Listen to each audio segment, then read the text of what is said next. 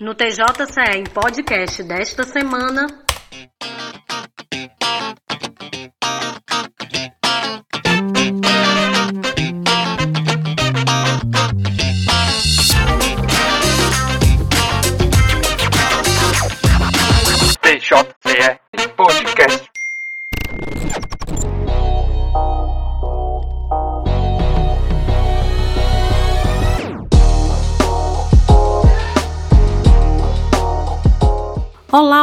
Ouvintes! Aqui quem fala é Mano Neri e o assunto de hoje é o Sistema de Cadastro de Torcedores, um banco de dados com nome de pessoas impedidas de frequentar os jogos por decisão judicial. É isso aí, Manu. Olá, pessoal, aqui é Ulisses Souza. Mesmo com os jogos acontecendo sem público por causa da pandemia de Covid-19, o Judiciário Cearense já se preparou para quando os torcedores voltarem aos estádios. A Secretaria de Tecnologia da Informação do Tribunal desenvolveu esse sistema de cadastro dos torcedores por meio de uma solicitação do Juizado do Torcedor e de Grandes Eventos TJCE. A Marina conversou com o coordenador do juizado, o desembargador Mário Teófilo, com a juíza Elga Medved, que é responsável pelo sistema, e com o juiz Paulo Nogueira, que há muitos anos atua nos dias de jogos no plantão do Juizado do Torcedor.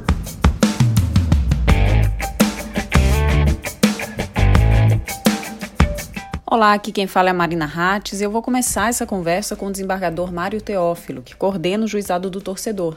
Como vai, desembargador? Olá, Marina. O juizado do torcedor existe desde 2012. Primeiro me diz, por favor, ele está sob sua coordenação desde essa época?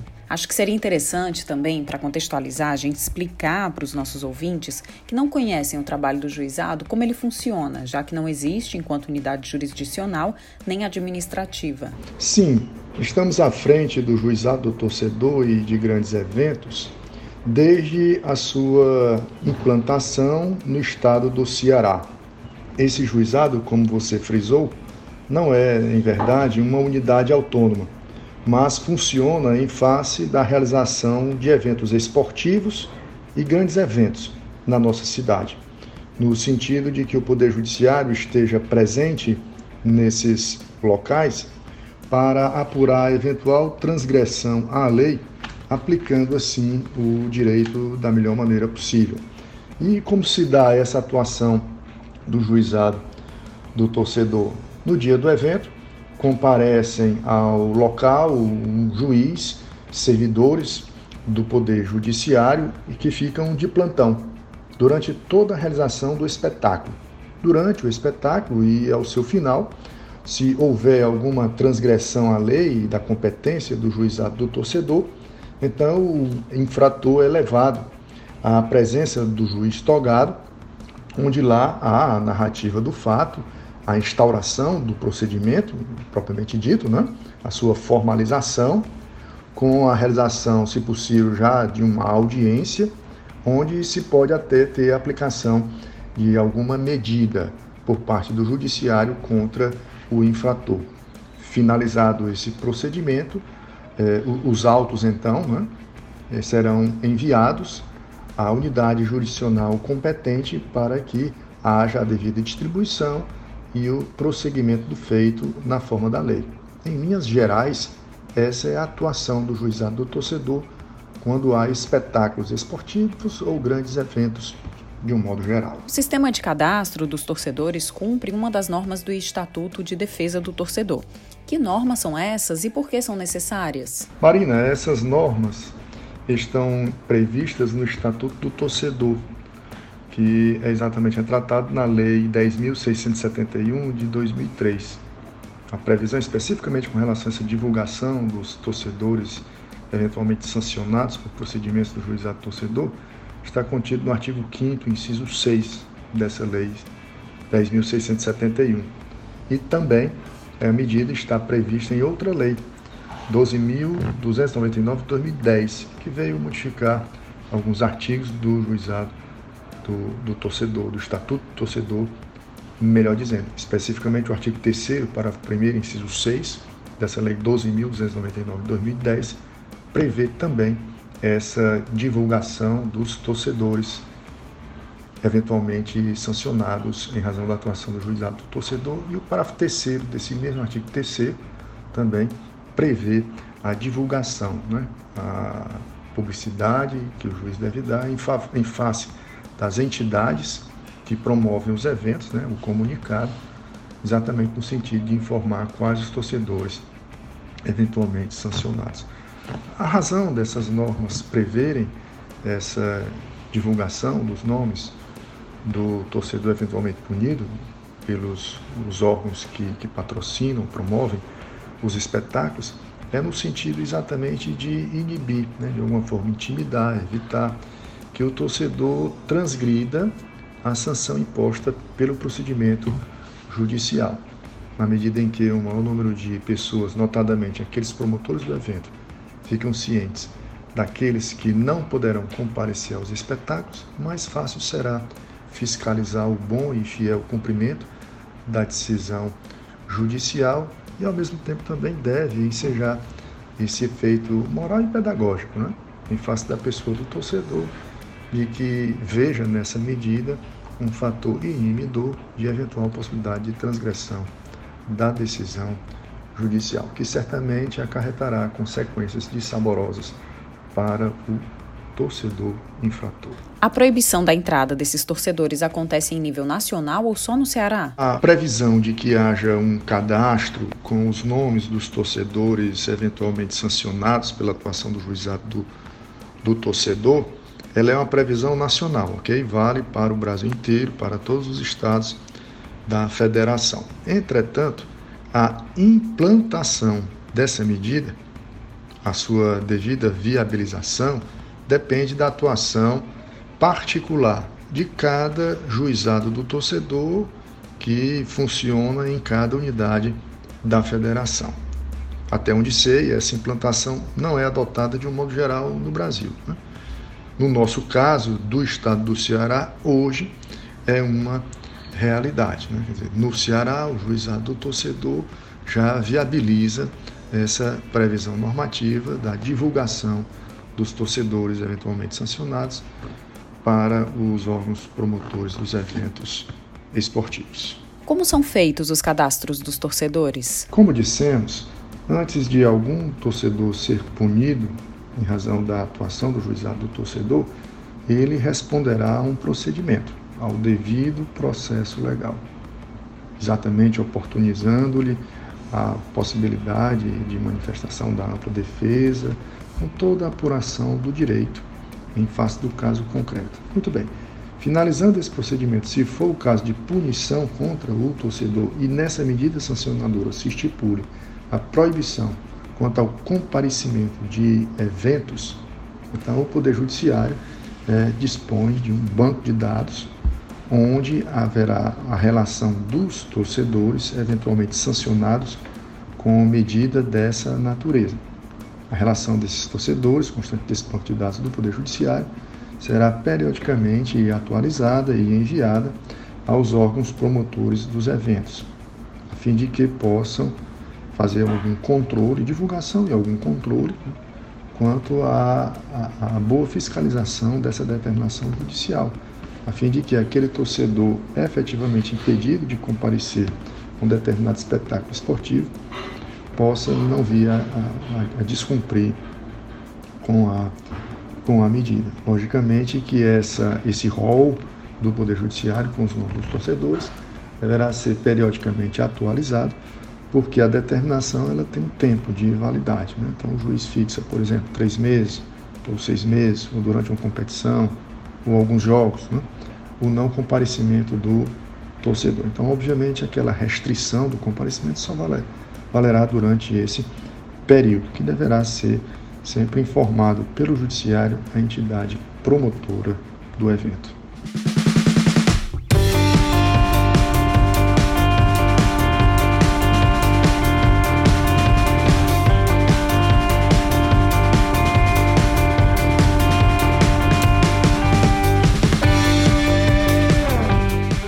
Agora eu converso com a juíza Helga Medved, que é responsável pelo sistema. O sistema de cadastro de torcedores foi desenvolvido pela Secretaria de Tecnologia da Informação do Tribunal. Explica para a gente, por favor, como essa ferramenta funciona. O torcedor impedido, pelo próprio artigo 41 do Estatuto do Torcedor, ele pode ficar impedido de frequentar o estádio pelo prazo de, do, de três meses a três anos. Após a decisão judicial, que entendeu que houve uma infração e, e tem uma pena, né, e essa, essa decisão judicial é comunicada à coordenação dos juizados do torcedor, que é feito um cadastro com todos os dados, a gente colhe todos os dados possíveis para que seja feito esse cadastro uma vez feito esse cadastro, a gente informa as entidades responsáveis pelos eventos esportivos para que elas façam a publicação dos nomes na internet, no site respectivo de cada órgão. E essa relação também, o próprio sistema, ele me dá a possibilidade de tirar relatórios de todos os torcedores que estão impedidos no momento, para que esses nomes fiquem fixados nas entradas dos estádios nos eventos esportivos. Qual o objetivo dessa iniciativa? É importante destacar que o objetivo maior nosso da coordenação do juizado torcedor é dar plena aplicabilidade ao Estatuto do Torcedor. E qual é o objetivo da criação desse cadastro? A própria lei, em seu artigo 5 ele traz uma obrigação ao Poder Judiciário. E qual é essa obrigação? é a obrigação de conter em seus arquivos cadastro dos torcedores impedidos de frequentar os estádios. Então, cabe ao Poder Judiciário, uma vez que ele tem a última palavra, de ter em seus arquivos os nomes das pessoas que não podem frequentar os estádios. A coordenação, que é responsável, coordenação do juizado torcedor, que é responsável pela realização do cadastro, ela tem duas coisas a fazer ela manda esse cadastro para as entidades responsáveis pelos eventos esportivos, para que elas fixem o nome das pessoas que estão impedidas de entrar no estádio na porta dos estádios nos eventos esportivos. As entidades também ela tem uma segunda obrigação, que é fazer publicar em seus sites, na internet, a relação de todos os torcedores que estão impedidos de frequentar o estádio. Tudo isso foi criado por lei para que o torcedor tenha plena segurança de frequentar os estádios. Para os senhores terem uma ideia, é, em estatística, a coordenação do juizado do torcedor no ano de 2019, ela participou do seu sistema com juízes plantonistas e funcionários e toda a sua equipe de eventos esportivos que ao longo do ano de 2019 ele chamou um público de mais de 1 milhão e 500 mil pessoas. Então, toda essa coordenação, todos esses objetivos de criação de sites, de, de divulgação de nomes de torcedores em cadastros é, de impedimento de frequentar estádios, ele visa simplesmente a segurança do bom torcedor.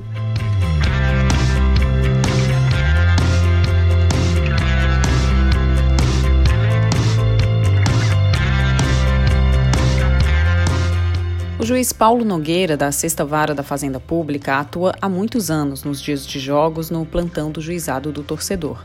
Fala pra gente, juiz, quais são os principais casos para impedir judicialmente uma pessoa de frequentar jogos em estádios? Inicialmente, muito obrigado pela oportunidade de estar falando aqui com vocês. É, o, a Lei 10.671 de 2003, também conhecido como Estatuto do Torcedor, ela estabelece normas de proteção e defesa ah, do torcedor, mas também ela traz algumas condutas criminosas, condutas proibidas. Dentre elas, nós podemos citar até que consequencia na, na, no banimento, né, ou seja, na proibição daquele torcedor frequentar ali o estádio, é, condutas como a é, promoção de tumulto, incitação à violência e invasão do local que é restrito aos competidores. Essas condutas são as mais comuns. E a questão do tumulto e incitação de violência, ela, ela é proibida não só no local onde está sendo realizado o evento esportivo, mas também num raio de 5 mil metros né, ao redor né, daquele local. Então, se algum torcedor for pego praticando tumulto ou incitando a violência não só no estádio, mas no raio de 5 mil metros, ele será é, detido, levado ao juizado do torcedor, onde será lavrado o TCO. Né? E certamente ele ficará proibido de frequentar o estádio. Qual o procedimento quando o torcedor comete algum tipo de delito como esses? Bom, é, geralmente a polícia militar, quando ele faz esse é, trabalho de polícia preventiva, procede a, a a prisão, né, a condução desse torcedor para a delegacia que funciona lá no próprio estádio, né? E lá da, delegacia é lavrado o TCO. Né? Foi feita uma pesquisa é, a respeito também dos antecedentes daquele torcedor. O delegado, junto com sua equipe, lavra o TCO e tudo eletronicamente é enviado ao juizado torcedor, que também funciona né, no próprio estádio. E lá, no juizado torcedor, é realizada a audiência onde o Ministério Público vai propor é, acordo, né? um acordo no sentido de se evitar que o torcedor responda a uma ação penal. E aí é, é, são medidas despenalizadoras, como multa, prestar serviço à comunidade, cestas básicas. Né? Então, como são, são penas pequenas e menor potencial ofensivo, então a lei prevê esse tipo de acordo, né? esse tipo de despenalização. Que sugestões de boas práticas o senhor recomendaria para aquele torcedor que não quer deixar de ver o seu time pessoalmente no estádio? O torcedor deve se dirigir ao local do evento como se fosse um momento de lazer, né? não um momento de guerra, um momento de ódio. Ele deve torcer pelo seu time, se divertir, respeitar as regras, do Estatuto do Torcedor e, especialmente, respeitar o outro torcedor. Isso fica um espetáculo bonito de se ver. As pessoas vão confiar em levar suas famílias e, como falei, um momento, aproveitar esse momento de diversão. Assim, não, ninguém corre perigo, todo mundo respeitando né, um outro, a legislação e aproveitar aquele momento de alegria.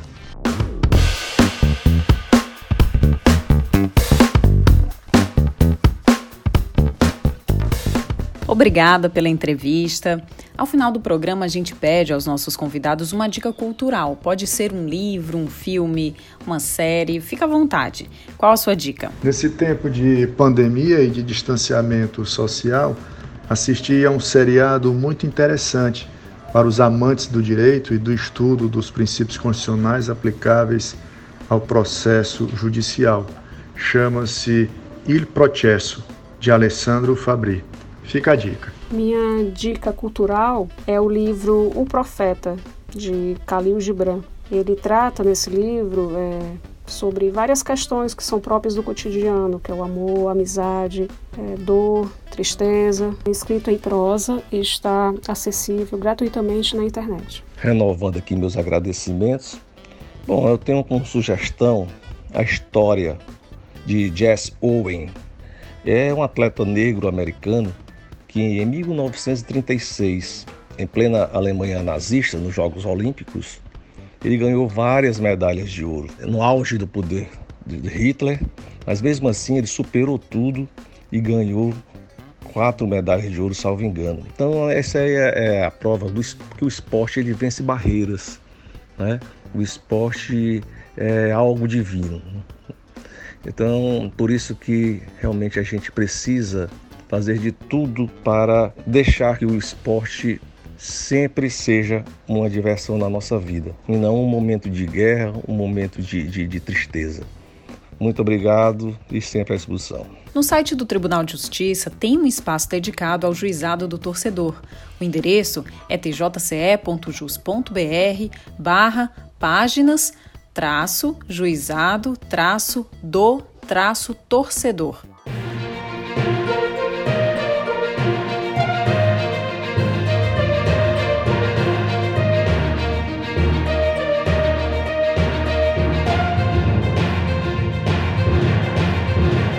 Vamos com os três destaques entre as notícias do site do Tribunal de Justiça na última semana.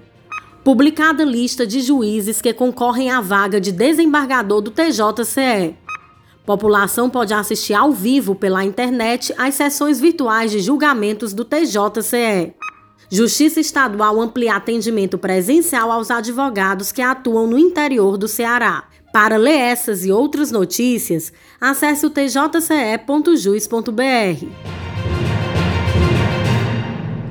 A gente fica por aqui. Lembrando que a equipe do podcast do Tribunal de Justiça segue com a produção sendo feita cada um na sua casa, respeitando as medidas de prevenção ao novo coronavírus. Cuide-se. Se puder, fique em casa e acompanhe nossas redes sociais na arroba Oficial. Entre em contato com a gente pelo e-mail tjcempodcast.tjce.jus.br e mande sugestão de tema, tire dúvidas ou dê aquele feedback. Tchau, pessoal. Até a próxima edição que vai ao ar todas as quintas. E você pode ouvir na sua plataforma preferida: Spotify, Apple Podcast, Google Podcast. Este podcast é apresentado pelos jornalistas Manu Neri, Marina Hatz e Ulisses Souza. Roteiro e produção: Marina Hatz. Edição de som de Renato Gurgel. Editor-chefe: Ilo Santiago Júnior.